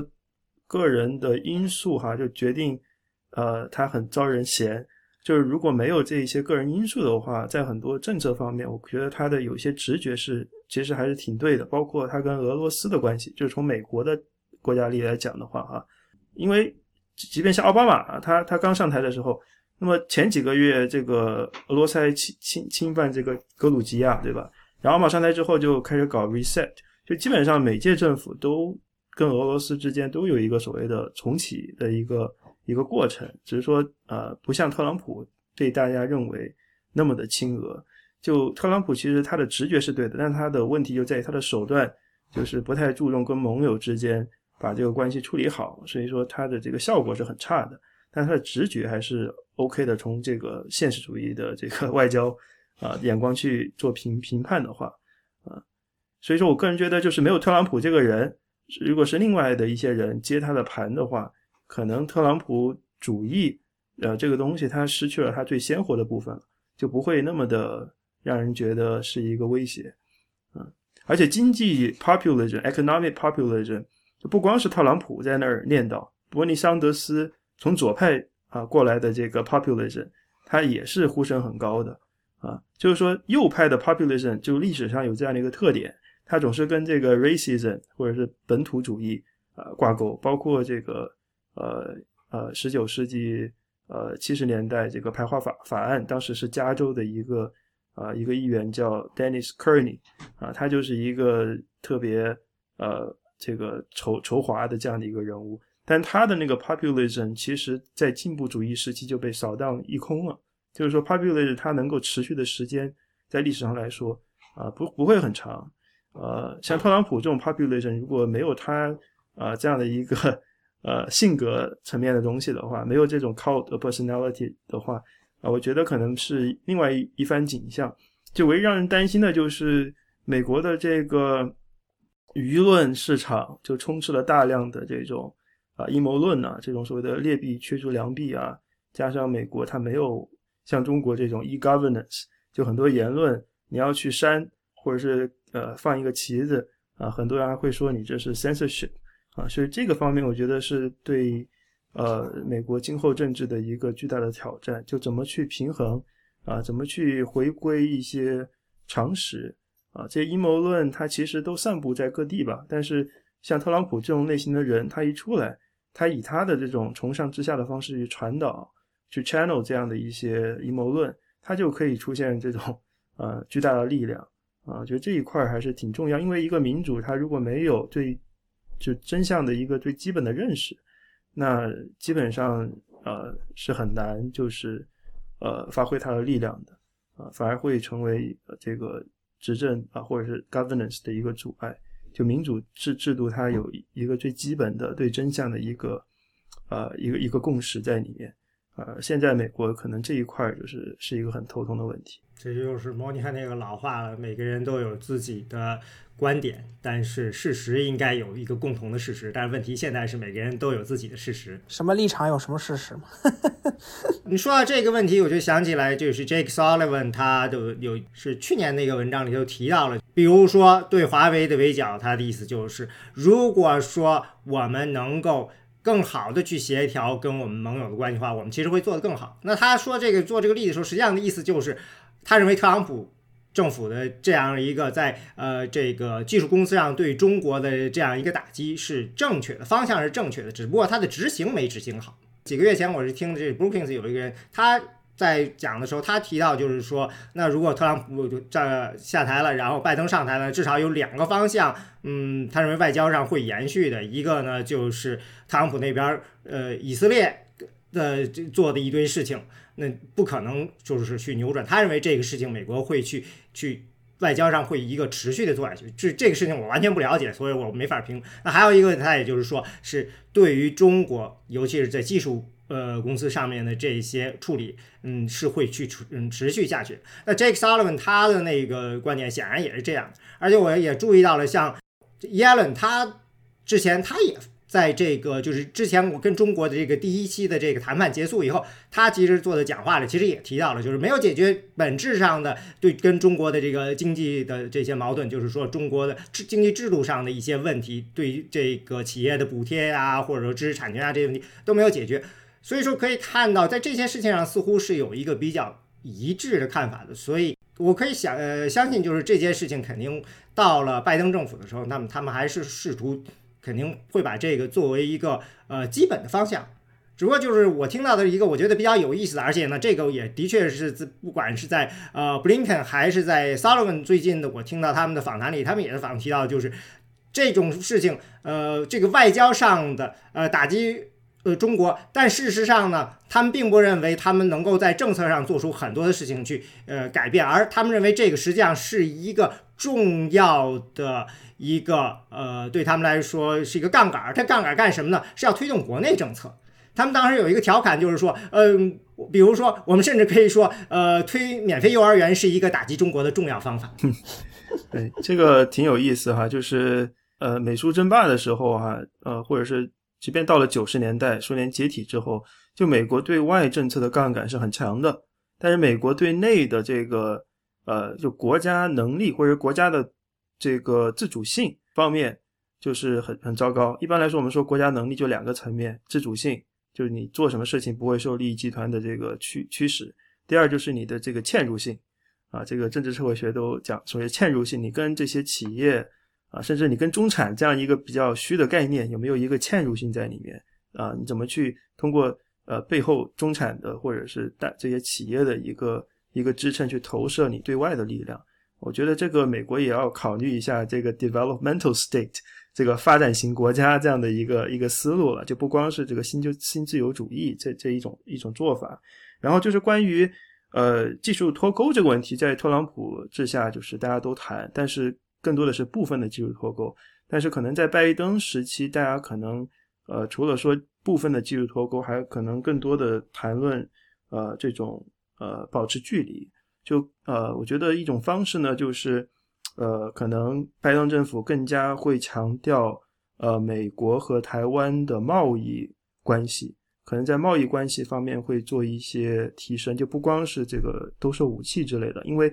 台湾其实对于半导体来说是一个很重要的一个地方。就是美国苹果哈，二零零二零一九年的这个财报就说，这个美国这个供应链，就是这个苹果公司供应链里面百分之二十二都是来自于台湾的，百分之二十一来自于美国。就是说，台湾它这个重要性是很强的。然后可能呃提的更多的就是怎么去增加贸易的贸易链的这个弹性。那么翻译过来就相当于去中国化啊，就是跟欧盟、跟啊台湾。跟这些供应商之间形成某种方式的联盟，然后跟中国保持一定的距离。但是脱钩可能这个说法本身它具有一定的这个诱导性吧，可能这个方面提的会稍微少。但是技术的部分脱钩，它是一个既定的事实。然后，然后关于这个呃以色列方面，我觉得像拜登政府这一帮人，他们肯定大部分都是支持两国方案的。就以色列跟这个呃。呃，沙特啊，或者跟那些石油国家之间的关系，它其实就是对两国方案来说是一个不太好的消息。就是说，在中东的话，就巴以关系是很重要的，而且呃，从奥巴马政府呃开始就一直在说，呃，以色列搞的这个定居点问题，就这个定居点还不光光是一个政治方面的推动，从上至下，它也是一个从下至上的过程。就这些以色列的这些人，他觉得。呃，我去定居点去修一个大房子，呃，这个生活质量也挺好的。就他啊，就是一个就个人的这个 livelihood 的角度，就有这样的一个很强的动力去干这个事情。所以，他呃，从上至下，从下至上都有这样的一个一个需求。所以说，这个问题如果没有外界的干预的话，是没有办法的。而且，两国解决方案就需要呃把定居点问题给解决了。同时，两国方案也是。唯一的能够维持这个地方安全的一个呃一个前提吧，像那个呃，我记得苏利文还是这个布林肯，就当年就是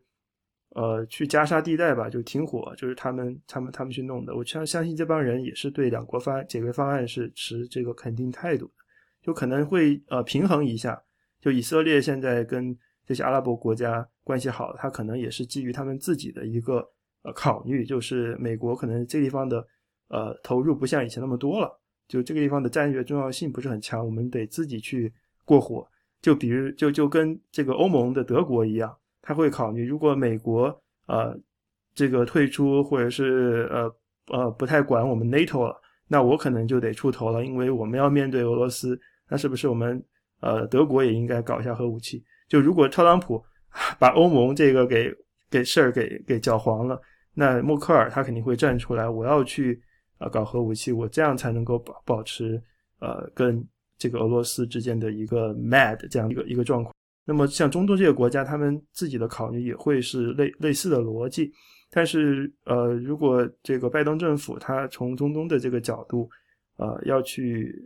呃推进一些事情的话，我相信可能更多的是平衡一下，还会是奥巴马当时那一套吧，就是啊两两国解决方案，然后加沙地区要保持他们的这个停火。然后以色列，呃，这个所谓的呃复国主义，在庞佩奥的口中是，呃，你不支持 Zionism，你就是反犹，他就已经画上了这样的一个等号了。我觉得这种已经达到了一种宗教的境界了，就是他们已经有这种可能，也是美国国内有所谓的 Christian，呃，Zionism，所谓的基督教犹太犹太复国主义，就这帮人他们其实是非常激进的，就像庞佩奥他们这这帮人其实就 pick up 这样的一些东西。啊，把它投射出去，啊，我相信可能拜登在这个方面，他的团队，呃，会呃做一些平衡吧，啊，不一定就是这个，啊，去搅黄他们的这个三个国家之间的友好关系。对，我觉得拜登政府能在美以政策上最大的改变，还是不会给像特朗普政府这样给以色列什么事情都开绿灯嘛。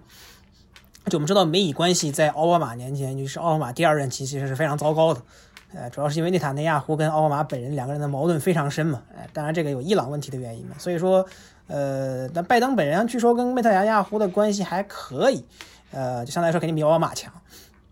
呃，但是呢，就是我估计他们如果要重新谈伊朗的问题的话，因为我们知道，就为什么以色列跟沙特呀，还有个美国这两天这两天能站得这么紧呢？就是他们对伊朗的这个敌人，就敌敌视嘛，就相当于敌人的敌人就是朋友嘛。那如果拜登政府跟伊朗重新接触的话，那么也许，啊，这个盟友体系本身就会出现松动。那我们知道，美国本身在中东的这个这个领导地位，或者说它的参与程度，就是一个非常复杂的问题。大大部分人都是盟友嘛，但盟友之间的矛盾也是很深，呃，这个一直是一个搅不清楚的水嘛。那这个以色列和巴以问题就也是一个已经折腾了四三四十年也折腾不了的问题。但是实际上，这跟朝核问题一样，就你当时解决不了，现在就更难解决了。呃，事情都有些事情已经成了既定事实了。像这个，我们知道，这在西岸这些这个 settlement 它本来已经就现在就这样这两年越来越膨胀了嘛，所以这也是个问题。那么这个亚太的话，中国脱钩啊，脱钩这个词儿已经被用烂了，对吧？它实际上是一个很有迷惑性的概念，你得看具体怎么怎么分哪个层面嘛。就是这个洛克文同志说的好，我们要通过这个几个几个层面来看这个中美脱钩的问题，对吧？是经济脱钩、金融脱钩。呃，文化界脱钩，对吧？啊，科技界脱钩。那么金融跟经济界脱钩肯定是比较困难的，尤其是我们知道，呃，这个资本对于中国市场一直是非常的，呃，这个垂涎的嘛。那么所以这两个方的话，利益也比较大，所以相对来说操作起来也非常困难。我们也没看出来，呃，两国哪个政府，包括特朗普政府也从来没有提到过这个方面的问题。文化脱钩嘛，这两年不就是这个教留学生呢？我们也知道，就是现在越来越困难嘛。也许会在拜登政府上发现一个转机嘛。就我觉得，就很多人就认为，像这个人文界这种现在零交流这种状态已经出了谷底了嘛。那么可能在未来只能往上走了，对吧？就不管是程度是什么样的，呃，但是科技这方面的脱钩也许就可能无法避免了，对吧？但是也不可，但也不可能是完全的脱钩嘛。就我们知道，毕竟这个全球供应链的体系不可能一夜之间发生改变。那么美国跟中国还是有互相要依赖的地方的。但是可能大的长期的大的趋势就不是那么好了，就不管这是哪个政府能够改变的。但所以说，但拜登政府现在不是已经有筹码嘛，对吧？坏事儿已经给特朗普政府做了，那么关税这事儿我们就可以用来利用嘛。但我们也知道，就美国现在的外交界，自从这个也是这个就这几年以来嘛，就意识到中国始终没兑现这个入世承诺这些问题嘛，这个显然就不是美国一个国家能够解决的问题了，对吧？外交永远是双方面的问题。那么国内在这些年的，尤其是一五年之后的这些。啊，收缩行为大家也是看在眼里的，对吧？再说多了就可能要水表，所以说，就就可能还是一个比较复杂的问题。特朗普年代肯定还是有变化的，只能这么说。对我，我再补充两点，就是关于这个呃脱钩的这个说法，其实，在呃像苏利文呐，包括呃布林肯他们搞的这些呃呃这什么西政咨询啊，或者是他们各所在的智库啊，包括那个坎贝尔。新美国安全这个智库，他们都在谈论这个脱钩，但是呢，脱钩它有一种说法，就是跟用抗生素是一样的，就是你呃这个要是滥用脱钩的话，哈，你这个就会失效。所以可能在拜登时期，他们呃更加强调的是这个精准用药，哈 就是当时拜呃这个奥巴马也搞了这个精准医疗一样啊，可能在技术方面会有一些。呃，就是在不同的角度吧，就是进行脱钩或者是保持一个距离。然后第二个就是关于这个呃跟中国的这个气候变暖这一个方面，我觉得呃他跟特朗普时期肯定会很不一样。特朗普他就完全是呃就是就就说是中国的阴谋啊之类的。但是拜登他们可能会更加强调，就中国首先它是一个排放量大国，其实中国。最近很多年都是把这个煤工厂这个开到这个东南亚了，就相当于呃为了减排嘛，这个国内的这个排量是减少，但是把这个转移到东南亚了，然后给那些公司做一些补助，可能从这个方面会做一些反制方啊反制的一些行动，就是说整个舆论在特朗普啊这么多年就感觉中国在呃气候变暖问题上的承诺或者是决心要大远远大于美国。但是在拜登时期，他可能会从这些角度，就是把事实情况，啊，再重新给大家说明，就是说这些东西，呃，就是大家眼皮底下出现的一些事儿，他们也可能会呃给予更多的关注啊，特别是这个呃，这个中国政府对呃一些煤厂进行一个补助，让他们去呃东南亚这这样这这些东西可能会说的比较多一点。就像我说的，就是中美现在新阶段，你可能会找到新的利益点嘛，就是气候变暖。那我们也知道，就双方的这个承诺都是不太靠谱的，但是这是一个比较用来，呃，用来沟通的一个比较好的借口嘛。但是同时也会有新的矛盾点，就是民主党政府肯定会喜欢提的人权问题嘛。呃，某些西部省份啊，某些南部南部渔村这种地方的事儿，估计又会被拿来做谈判的这个 或者说舆论点的。但是就整体来说，就是一个新的形式嘛，就可能会是这样的。包括还有那个一开始的疫情处理问题。这个前几天我听一个他们讨论跟中国的政策，也就是他觉得对中国很多东西其实也不可能有大的变化。他就举了一个例子，你说呃渔村问题怎么办？我看不出来拜登政府还能有什么别的做法。嗯，所以就是这样。而且我看 Jake Sullivan 他自己的，你看他用的很多词其实也已经挺。呃，特朗普了，就是呃，华盛顿依然要可以可以保持单边的进行对等的实行对等措施的方法。我估计这个贸易代表肯定要换吧，但是这话简直就是莱西泽克他自己最喜欢用的单边使用单边的发动一些这个措施这种，所以他们其实就是你拥有了这些武器了，你肯定不会呃轻易的就把它给放弃了。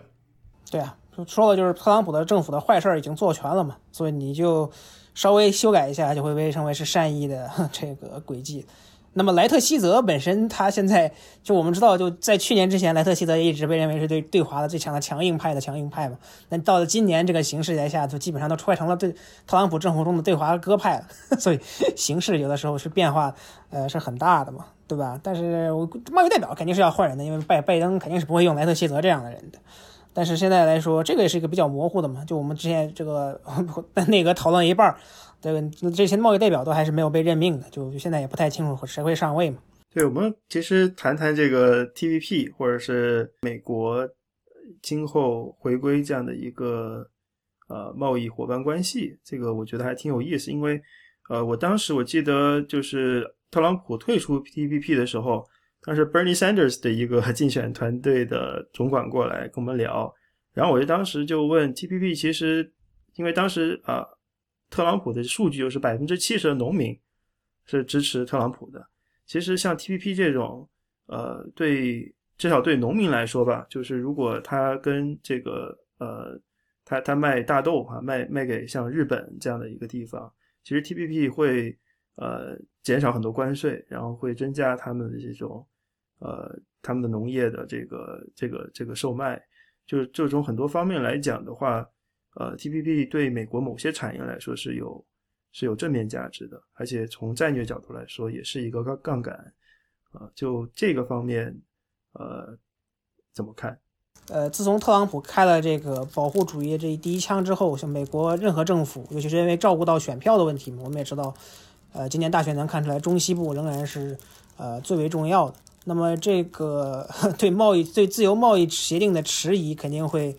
会持续一段时间。那么拜登政府现在来看也没有任何重返 TPP 的意愿嘛，当然也没有这个时机了。像 TPP 可能现在基本上就是名存实亡，甚至不是前段时间不还听到国内说要有意愿加入 TPP 嘛？那如果你 TPP 中国都加入了的话，那美国主导这个经济遏制还有啥意义呢？对吧？那就没有必要。所以说拜登政府一开始重新加入什么？或者说商定新的贸易这个协多边贸易协定，其实是我觉得可能性很小的，起码从呃最开始是不大可能会贸天下大不为干这种事情。呃，当然你可能，但还有一个问题比较有意思，就是美国跟英国嘛，就是就知道英国脱欧之后不是要跟美国首先搞贸易谈判嘛，但是特朗普和拜登两个人在跟英国这个谈贸易谈判的这个态度就完全不一样嘛，主要是涉及到北爱尔兰的问题嘛。呃，就我们知道，拜登是本身是爱尔兰裔美国人，那么这方面就会会强调要保持这个 Good Friday Agreement 嘛。但是就英国现在来看，呃，自己我最近好久没看国内英国的新闻了，但是英国感觉又又在因为这个什么这个无协议脱欧吵起来了嘛。所以这个也是个对英美特殊关系的一个比较大的挑战嘛。也许就说明了未来的贸易协定会没有那么容易签了嘛。那因为现在美国基本上重要的贸易协定也都签完了嘛。这个美这个北美贸易协定已经更新完了，然后呃，中中国的贸易协定还存在，基本上这个基本上也就相当于 没人在执行，但其他的方面也没有什么巨大的需求嘛，就跟英国有，啊，是不是跟日本原来还谈了，现在也没没没这没没没戏了嘛？但是就我估计可能会等到至少如果拜登会参加连任的话，可能等到二零二四年之后，他再重新开启什么新一轮的大规模贸易谈判了吧。而且这本身就是一个很矛盾的问题嘛。就我们知道，农业本来就是因为美国在一些亚太国家就面临着很严重的这个关税市场，在农业农业方面的话，那肯定对农业有有利嘛。但是同向来说，对于啊，其实对制造业也没什么巨大的挑战，因为制造业美国都已经成了这样了，那还能有什么样呢？对吧？但主要还是象征性意义的问题。对，主要是机械化呀、自动化的问题，机器人啊等等。对，可能占百分之七十吧，然后可能有部分的是因为自由贸易的这个这个问题，但总的来说，特朗普，呃，至少今年来看，这个贸易赤字是让他很羞涩的。这个确实贸易战啊，只能说是一个 巨大的失败。嗯，反正就是拳头都用上了，但是效果收收效甚微嘛。但是既然已经有了这么一个破坏了先例的做法。那么新政府也就可以把这个点利用起来了，对吧？就是说我们避免使用特朗普那样的这个工具，但我们一直可以这个保持这样的威胁嘛？就基本外界已经知道你美国已经能这么干了，那么也就可能会再次再再再再这么干嘛。这很多事情不是说就是特别简单的用了关税就能够控制的，就像最近这个农业出口大幅度增加这件事情，事实上是事先是完全没有想到的。绝大部分农民都觉得今年的农业会非常惨，因为疫情的问题，但谁也没想到中国那边开始。因为这个又要增加生猪存栏数，开始疯狂的购买饲料。对于这个本来这种国际经济跟贸易体系这种事情，显然就不是这么一个 简单的关税能够解决的问题嘛。那很多中美贸易正在争端都不是这种关税的问题了，都不是不只是补贴嘛，还有包括什么呃，就是非关税壁垒的问题，那其实才是最严重的问题，对吧？但是你这个贸易战基本上涉及到这个方面的这个中方的让步也很少嘛，还是停留在这个 很多就是数字上的概念。在这个关于这个 TPP 九月份的时候，《华尔街时报》是说，嗯，拜登团队内部说是他们认为，嗯，暂时不会就是去管 TPP 这件事了，嗯，也是就是刚才王老师说的，认为这个还是现在还是比较毒药的一件事情。那还有就是，嗯，也也认为就是他们还是会继续这个对中国的这种偏强硬的政策，就是这个会拿这个关税做一个筹码。嗯，他自己好像表态的时候也比较狡猾嘛，一直就是说这事情要值得研究。嗯，对，就跟那个最高法院原来的问题一样，就是我们建立设立一个委员会研究。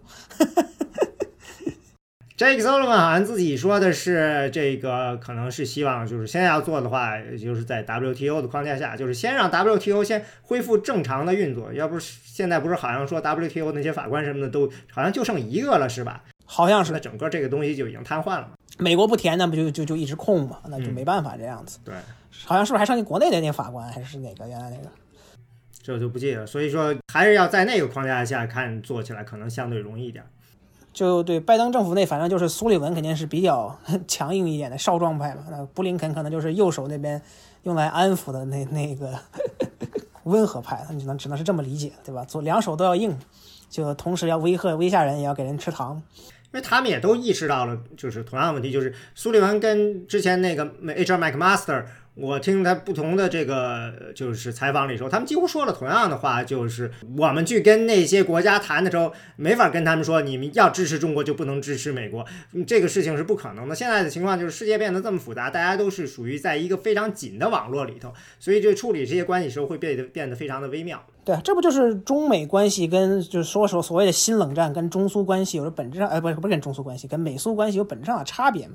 就我们知道，苏联的经济体系是一直不处于这个所谓的自由自由世界的这个经济体系之中的。那么，中国作为这个体系中的一员，同时还是第二大经济体，那么想要这个完全 完全逼对方做选择，或者说第第第三国做选择，是一件非常困难的事情嘛？对，包括最最最简单就是东南亚那些国家，对中国经济辐射最严重的那些国家，就很多人已经美国就认为不靠谱了嘛。就你你要这个要他们跟你站队的话，那他们基本上就是两头都沾。对对，两头都沾，我们保持中立。你们你们两国就就注意点，别别别闹太太凶这样的。就这个就是一个很复杂的问题嘛，就所以它不是一个相当于那种呃冷战那样的，就是非我即他的一个阵营很明显的这种对抗。所以是一个长期来说，就是对美国来说也比较头疼嘛。就如果你怎么应对这个就所谓的中国崛起嘛，就我们知道美国在这方面就缺乏大战略嘛，就一直批评说美国外交界在这个方面就一直是。要不就有人说他们是强硬派，就说他们太幼稚；另一派就说这个强硬派，你们这个还是走在这种呃这个失败的老路上，就没有效果的老路上嘛，就像这种关税战这样的。所以一直就是缺乏一种有效的应对方法。对，那苏联他不就是说认为强硬派的这个想法太天真了，中国是不可能这么靠强硬的方法改变的。但是他呢又说是要保持跟中国的长期持续的小规模冲突，就好像我能控制住这些冲突，就让我想起当年这个呃肯尼迪的那个战争史外面那个牌子上的那个大核战争就像两只豪猪在做爱。就反正就他们想的肯定是这个合理的，就是所谓的竞争与合作并存的机制嘛。那这玩意儿说起来容易，做起来难的，对吧？特朗普政府就是跟中国没有什么核心利益点嘛，就朝鲜问题闪了那么一会儿就就没了，一七年之后也就基本上就被大家扔到了后排了。那要不特朗普政府、共和党政府又不关心气候变化这个问题，那就没得谈了嘛。对啊，刚才向阳你不是说那个？是布林肯在你们那时候还是讨论这个朝鲜问题？是，但是基本观点最后到底是什么样的？那我们当时就是给了一个情境，就是基本上就是把朝鲜它从这个呃零六年还是零三年第一次这个实验，然后一直推到二零一七年、二零一六年、一七年的时候，然后就给了三个选项吧。然后让我们探讨这三个选项的利弊，然后做出一个决断。第一个就是，呃，管理它朝鲜这个呃核试射的这个影响，呃，就是一般情况下美国做的这种事儿，就是防扩散啊，减少他们的一些核燃料的这个兜售啊等等，然后采取一定的这个威慑呀，然后用什么萨德导弹呐之类的，这是第一个选项。然后第二个就是跟中国进行一个谈判啊，这个其实，呃，有有人这么思考过，有一些还可能更有意思，比如说拿台湾 跟这个朝鲜 问题做一个 grand bargain，啊，有有一些学者是这么写过的哈，而且是很有名的学者。然后他提出的这个 grand bargain with China 啊，还比较的温和，就是说中国呃撤出对朝鲜的一些呃贸易上的呃这个支撑或者是军事上的保护。然后美国呢就把韩国的萨德导弹这个去除，然后减少兵力，然后保证不过三八线，然后不跟日本、韩韩国结成三国同盟，呃，然后等等等等，然后就相当于做一个 bargain 吧。呃，这个思路我觉得要比前面那个思路耗费的力气要大一些，但是这个收获也会更大一点，就看怎么去。呃，做好这个 positive inducement，呃，然后第三个呢，就是这个 preventive military strike 啊，就直接就是预防性攻击了啊，这个就属于要要要打仗了，就让我们就是根据这个国安会这样的一个结构，然后进行讨论，就模拟这个安全啊，就在这个 situation room 探讨这个事情，根据当时的情况，还有各种证据。然后进行判断，我觉得还挺有意思。这个比这个模拟联合国有意思多了。模拟联合国那个就属于没有非常明确的一个情境吧，这个明情境很明确，然后选项很明确，就类似于你如果是呃总统，然后啊你在开一个这个呃最高等级的这个 NSC 的会议，然后下面有一帮一帮人啊，有 cabinet level 的啊，然后也有啊各个情报部门这些。呃，这些人怎么去做决策啊？就还挺有意思。然后他还是亲力亲为，就是啊，一个一个去问你们怎么看的，然后还让我们呃发表最后的一个结论吧。啊，就是相当于亲手带咱们这这几个人，就这种这种感觉还是挺有意思。就回想起来哈，这个国务卿带你当年这个开了一门会啊，就这种感觉。上了以后得专门写一写国务卿当年是怎么带我们开国情会，这这个情报上 战略进战略情报会，这个对吧？但朝鲜问题本来就是这样的嘛，就你美国的选择不多嘛。说白了，你说你要是纯粹是现实主义者的话，你就最好的方法，极力避免的无法但无法避免的这个选择就是承认朝鲜的有核状态嘛。就你肯定就基本上就是，如果你是完全遵照现实主义的看法来说，就是朝鲜是不可能放弃核这个拥核状态的，就。如果处于半岛分裂状态的话，你如果说朝鲜或者说出现一些什么变动的话，那么两韩未来也许可能会出现统一这种，这当然这都是非常梦想的局面了啊。那么它可能会出现这个放弃核武器的这个局面。但同样是你个中美中间还有谈判，肯定会有谈判嘛。就你如果两这半岛统一的话，那肯定是美军是要撤军的嘛，这是肯定是前提之一。这都是非常遥远的问题。就是反正核心的问题就是这个你怎么谈，你也不能让劝这个已经拥核国家放弃核武器嘛，或者说，尤其是像朝鲜这样有这个明显的生存危机的国家，因为对他们来说，核武器是最简单的保证生存的方法嘛，对吧？就是既能保证它的国际地位，也能保证它的这个政权的生存嘛。所以说，如果你就不能因为这个意识形态问题不愿意认清这个现实的话，那么你怎么谈到最后，其实都只是，呃，在外面外面转一圈嘛，就实际上捅不到核心问题里头。呃，我觉得咱们应该再去再问一下，最后就是有其他提名的几个人。我克里那个就没什么特别多好说的嘛，因为我们知道他对气候变化很很很感兴趣，巴黎这个气候协定也是他去这个负责谈判的嘛。拜登，因为我们知道克里跟拜登的关系很好嘛，两个人这个当了几十年的这个呃同僚，呃，同时这个克里在 拜拜登最黑暗的时候也帮他站台嘛，所以这个也是患难情谊，那给他一个比较体面的职位嘛，同时这个还让他列席了这个国安会嘛，这也是比较少见的，这相当于就给他的一个内阁职务，然后呢，同时呢去负责他喜欢干的一些事情。那么同时我们也可以看到。那在这可能也是分国务卿的权嘛，因为国务卿本来应该负责这种气候变化的谈判，或者说不是不是负责，就可能会挑起像克里那样的职责。那么就如果让这个克里去负责这方面的问题的话，那么就变相就把布林肯解放出来去做他的那些外交声誉恢复工作。啊，耶伦的话就是很简单了，就是现实嘛，就是政治这个参议院的话，你选沃伦这种是肯定估计过不了的，或者说他也不愿意泄露民主党在参议院的这个席位是固定席位。那么耶伦肯定就是一个比较妥善的和这个折中选择嘛，民主党左右中三派都能接受，然后这个共和党也觉得不会有太大的问题。华尔街同时 很高兴嘛，就避免了沃伦的这个 这个刽子手上上台，就整体就是这个样子。而且这个我们也知道耶伦的话资历非常足嘛，就当过这个经济学这个白宫经济顾问主席，然后又做了美联储主席。那么此番当财长的话，那就是完成了大满贯嘛，这是历史上第一位身兼三个要职的人。对，我记得这个耶伦他最近一次讲话就是在这个彭博社搞的这个创新经济论坛，就各路大佬都出现了，包括这个咱们国家的副主席，也基本上每年都会来这个论坛。耶伦当时那个会场有他，有萨默斯，呃，有英国的这个中央银行的那个金爵士。然后还有一个是咱们浙大的教授，以前是印度央行行长，叫 Ragura。然后这帮人就就谈，呃，就是这个事儿吧。当时也这个主持人也问耶伦，你有没有可能这个被评，呃，这个这个被任命为财长？他当时还比较，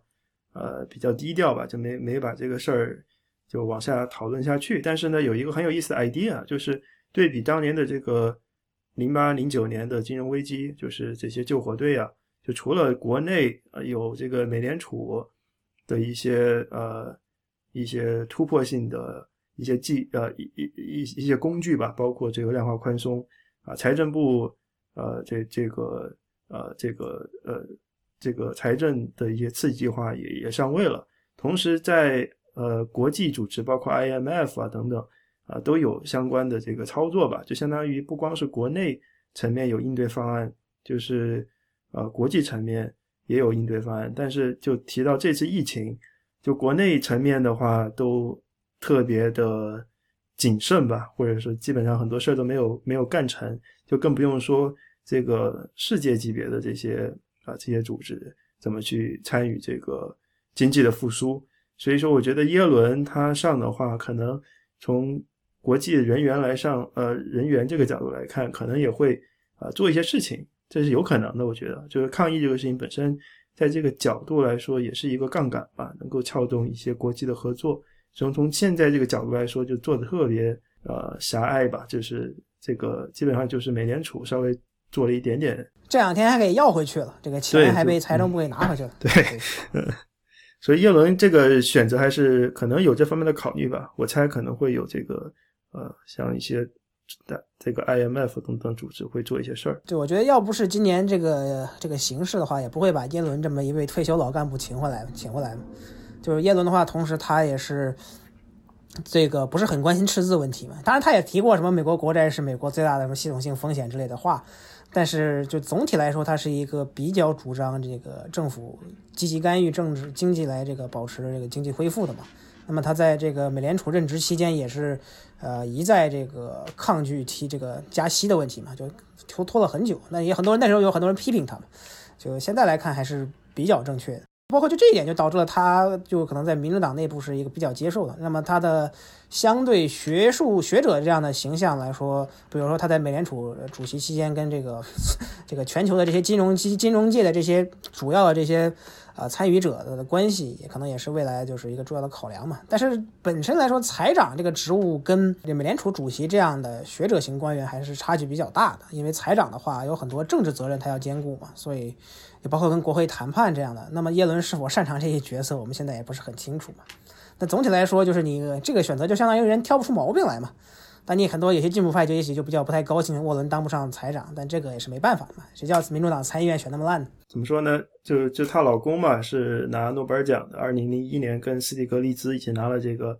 诺贝尔奖，都是凯恩斯经济主义。斯蒂格利兹是呃师从萨缪尔森，她老公。这个提出柠檬市场的是从斯蒂格利兹，就是这帮人，他都是呃比较凯恩斯主义的，主张这个呃宏观经济调控吧。啊，就从自由贸易这个角度来说，她老公是比较偏向于呃 fair trade，他呢更偏向于 free trade，所以他其实不是特别的 progressive，所以在这个层面上来说，他可能呃在。右派那边也会得到某些层次的这个理解吧，相当于，就这个这个人他并不是纯粹的一个 呃干预派，嗯，对，就是挑不出毛病来嘛，就是首先让这个共和党拿不出什么巨大的 质疑来说，就把先把嘴堵上，还有一些其他的内阁，我们就可能随便带一下就完了。对啊，联合国大使 Linda Thomas Greenfield，这人没听说过，不是不是没听说，他就不是很很有名嘛，就是一个国务院的官僚。对老官僚，对我我可能讲讲这个校友哈，这个 Avril Hames 啊，在大家说的比较多。家里面他老爸是生化系的，就是这个 CUNY 做生化的，呃，然后他老妈就就多病嘛，很早就去世了，所以 Avril Hames 他从小就比较独立嘛，做很多自己的旅行计划呀，所以说基本上小时候就是一个嬉皮士，所以在浙大他。他读本科学的是理论物理，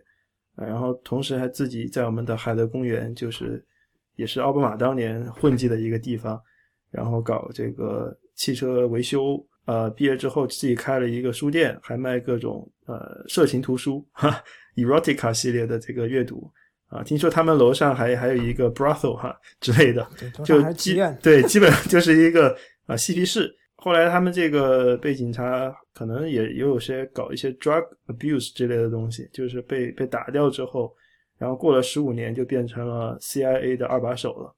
就很传奇。这十五年发生了什么？估计就是在努力的读书，然后进入政策界，啊，然后现在是情报界啊的这个头目了嘛，D DNI 这个国家情报总监。这样的一个职位很传奇，就这个人，他其实对特朗普任命的这个女的 CIA 的局长还是非常认同的，他们之间的关系也特别好。就你看到这里面，其实，呃，也有一个连续性的关系。就特朗普很多这些重要的职位，呃，他他可能也不一定是那种完全没有挽回余地的。嗯，对，就哈斯帕，他主要问题是这个，他曾经在 CIA 参加过虐囚嘛，或者说。传闻参加过虐囚，但他实际上是个这个奥巴马年代也就是混过的官僚，他应该那时候是汉斯的副手吧？他们两人肯定是肯定是有过上下级关系的，我记得。所以说这是为什么他力保他嘛？那当时他还导致他在自由基自由派那边遭到了批评嘛？就他本身不也是就是后来当了个律师，然后跟奥巴马混了起来，然后最后就莫名其妙成了 CIA 的二把手，现在又成了美国的最后的今今年如果上任的话，情报头子。所以说这也是挺挺有意思，因为这个我们知道很少有这种情报界非专业人士出身的。就他好像就背景大部分时间都是跟这个没有什么关系的，就是在奥巴马的白宫做过一段时间的顾问嘛，也就是那种就什么国安之类的，所以也是很有意思的一个 一个职业发展趋势。是，基本上你从他前十人生前三十年，你看不出来他能最后成为 这个情报界的这个老大。记得我之前专访过这个 Mike Morrell，他是当过 Acting CIA 的这个局长，然后以前是副局长。他其实就是一个长期的官僚，就是一开始是做这个经济数据分析的，就东亚地区的经济数据分析，然后慢慢的就是啊混混了三十年，混到这样的一个一个程度，就是基本上情报部门的都是一开始都做一些呃默默无闻的这些工作吧，就是慢慢的呃才才起步。这个人就显得比较的传奇啊，而且他长得特别像茱莉亚·罗伯茨啊，要是对对比一下的话，好像还真的挺像的。其他的就国土安全部部长，呃，我我也不是很熟，就好像据说是原来是副部长嘛，就原来的奥巴马年间的常务副部长，是个是个古巴裔的移民还是难民，所以也是比较有意思的选择。哦，其实我也不太认识。其实想到这个移民，就想到当年奥巴马想搞这个全面移民改革，呃，但是贝勒也呃在跟他谈这个事儿，还开了一个经常打高尔夫谈这个事儿，后来就没搞成嘛。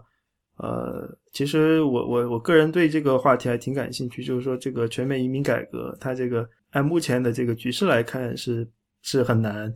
它有没有一个时间窗口呢？这个想想想了半天，还是觉得很难。就这个事儿可能就没有出路了。就只要特朗普主义他的这个余温还在的话，像当年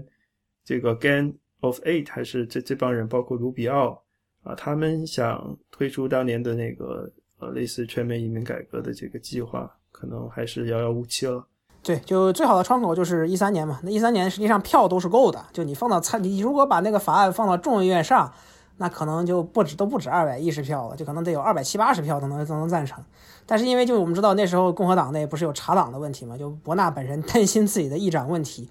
就就很后悔。他最后事后也很后悔嘛，就我们知道他一五年也就被赶走了。所以他他没有就没有当时就豁出来就把这事儿办成了嘛。那现在这已经是，呃，木已成舟，这已经过了这过了这村就真的没那店儿了，对吧？那很多拉丁裔本身对奥巴马政府不满的原因，就是因为奥巴马政府一开始两年明明有那么多机会，对吧？就是一点也没有上心这个事儿的这个意思。当然，当然你也不能怪他们，因为那时候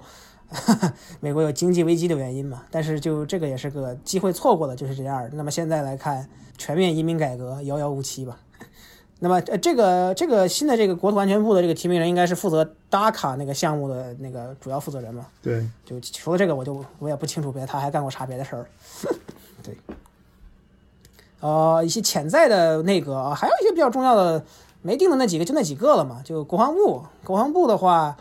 呃，就米歇尔·弗罗纳伊基本上是被认为领跑的太久了，但也最近就有人报道说他可能不是领跑者。那么我估计。诶，可能又是烟雾弹吧，或者是谁想把它挤下去？这大家可能不太熟悉嘛，就是米歇尔·弗洛伊，就是原来国防部的一个助理副部长，呃，也是这个希拉里一六年的国国国国这个国防部首国防部长首选嘛，她这个女性嘛，就说白了女性的国防部官僚，呃，让刚好让她创造一下历史嘛，就第一位女性国防部长这样的，但其他的 也就没什么。然后司法部长，嗯，那司法部长就是道格·琼斯呗，无非就是这样的，要不就是什么耶这个 Sally Ace 这样的。啊，其他的一些什么职位，什么，呃，卫生部，呃，什么劳劳工部，不就是说桑德斯想要这这职位吗？但是 现在这个形势，他估计也当不上。Pete Buttigieg，Buttigieg 现在没有别的什么可以着落的点了呀，那可能就去管退伍军人事务部呗。杨安泽，杨安泽一直不大可能入阁，我觉得，就就他一直跟拜登的关系就是 气离契合那样的。那么裴皮市长这种可能还还还还可能更近一些。还有一些什么着陆点嘛？什么给什么这个交通部是给那谁嘛？洛杉矶市长 Garcetti 嘛？就他的也是拜登的老老老忠臣了，这得这得赏这得奖赏一下。那么有人有人说 Rom 有兴趣嘛？但是这个 可能性不大，很多人反对，反对人太多了。这不仅是不仅是共和党反对，民主党内也有很多反对的人。什么教育部这种就就相对来说比较次要，也不是不是也不是次要，就是大家可能不太关心嘛，就基本上也叫不上名字来。然后还有什么一贯用来给塞给多元化候选人的这个城乡建设部，这也就是大家都快成了笑话了。就是每每的每这个每每当你内阁需要一个少数派的时候，你就把它安插到这个城方城乡住建部去。商务部有可能是给那谁嘛，就 Mike Whitman 嘛，就是那个也共和党人嘛，就是你得保持你的政府得有个共和党人点缀嘛，或就是。他不刚好他的公司不也要关了吗？可能就顺势上任这样的，其他也就没有什么特别多了。刚才说了 USTR 就是贸易代表，现在不太不太清楚嘛。OMB 呢？OMB 不是说拜登要任命他那个前幕僚长吗？这两天今天不是冒出来什么新闻？呃，就一一帮什么自这个进步派联名上信上这个联名上上书说反对嘛。我也不知道为啥。是布鲁斯里德吗？啊，对对对，布鲁斯里德，对对对，我跟他有一个专访，他以前不是克林顿的那个 reconciliation 嘛，那个起草者嘛。我我我跟他对话的那一天，正好就是特朗普大选胜利的第二天早上，就就就第一天晚上就处于就完全已经被 shock 了。第二天早上跟他 schedule 一个 meeting，然后跟他谈大选，一开始就叹气，他说 Yes, indeed，呃，What a night。啊，Indeed，然后就开始谈，就他不是说，就他他是这个就什么财政保守派嘛，是是，当年福利改革，对对对，所以就招来了反对嘛，所以这个 很有意思。就拜登，拜登好像没没正式宣布，我记得应该是，但可能意向就比较大，所以他招进步派讨厌。但他可能属于特别聪明的人，他也是这个罗德学者，就属于典型的 policy wonk。那种理工男那种感觉，但是就所谓的 swamp 成员嘛，就进步派诟病就是这样的。但 OMB 比较复杂嘛，OMB 是这个白宫所有幕僚里面唯一一个需要参院听证的。这是一个很奇怪的现象，就是主要是因为跟一九七十年代那个这个预算法案有关系，毕竟是从外面弄进来。对，差不多就是合并的一个合并的一个项目，相当于。但是所以说这个可能会是一个比较大的戏剧嘛。就我们知道自这个进步派有些不满嘛，就拜登的这几个选择都没有几个是进步派，但这也是现实的问题，就是你你得过参议院嘛。本来就是桑德斯跟沃伦两个人双双的一个问题，就是他们俩州都是州共和党州长，对吧？这个麻省那帮民主党人说是有超级多数能给改州法，的还没过第一个阶段就被否了，这就是现实，就是这个样子，对吧？你一个参议院席位不够，你就不能浪费这种那么仅有那么几个席位了，哪怕是几个月时间也是很重要的嘛。因为我们知道立法窗口是很短的，对于新政府来说，有人说是六个月哈，差不多吧。嗯，当时默多克对川川普川普说是六个月，但估计这个束手束脚的拜登，嗯。估计时间很短，哎，这这个东西我觉得看情况吧。就首先能谈的一些东西肯定是有的，就是什么新冠疫情的这些救济金这些问题，今年谈不完，明年肯定还得谈。呃，那其他一些什么 进步派想要的东西，就基本上就就就就就告吹了嘛。就什么，呃，这个医关医保改革基本上也就是没戏了嘛，就就基本上是这个样子。那么缝缝补补又四年，就无非是这个大量依赖依赖行政权来进行开展嘛。那这不是不是说并没有什么改变。但可能就不是你大家想象中的那种大刀阔斧的改革，那本身也是件很难的事情。在美国，尤其是这个否决点太多的一个地方，那你想做到这么多事情，需要天时地利人和。问题是这玩意儿几十年找不到一次机会嘛？对，从 filibuster 的这个改革，这个有没有一个可能性？现在五十年五十个参议员哪有可能？对吧？你要五十三席可能还有点希望，五十二席这样的，Joe Manchin 不是明言反对吗？就这个是很现实的问题嘛。就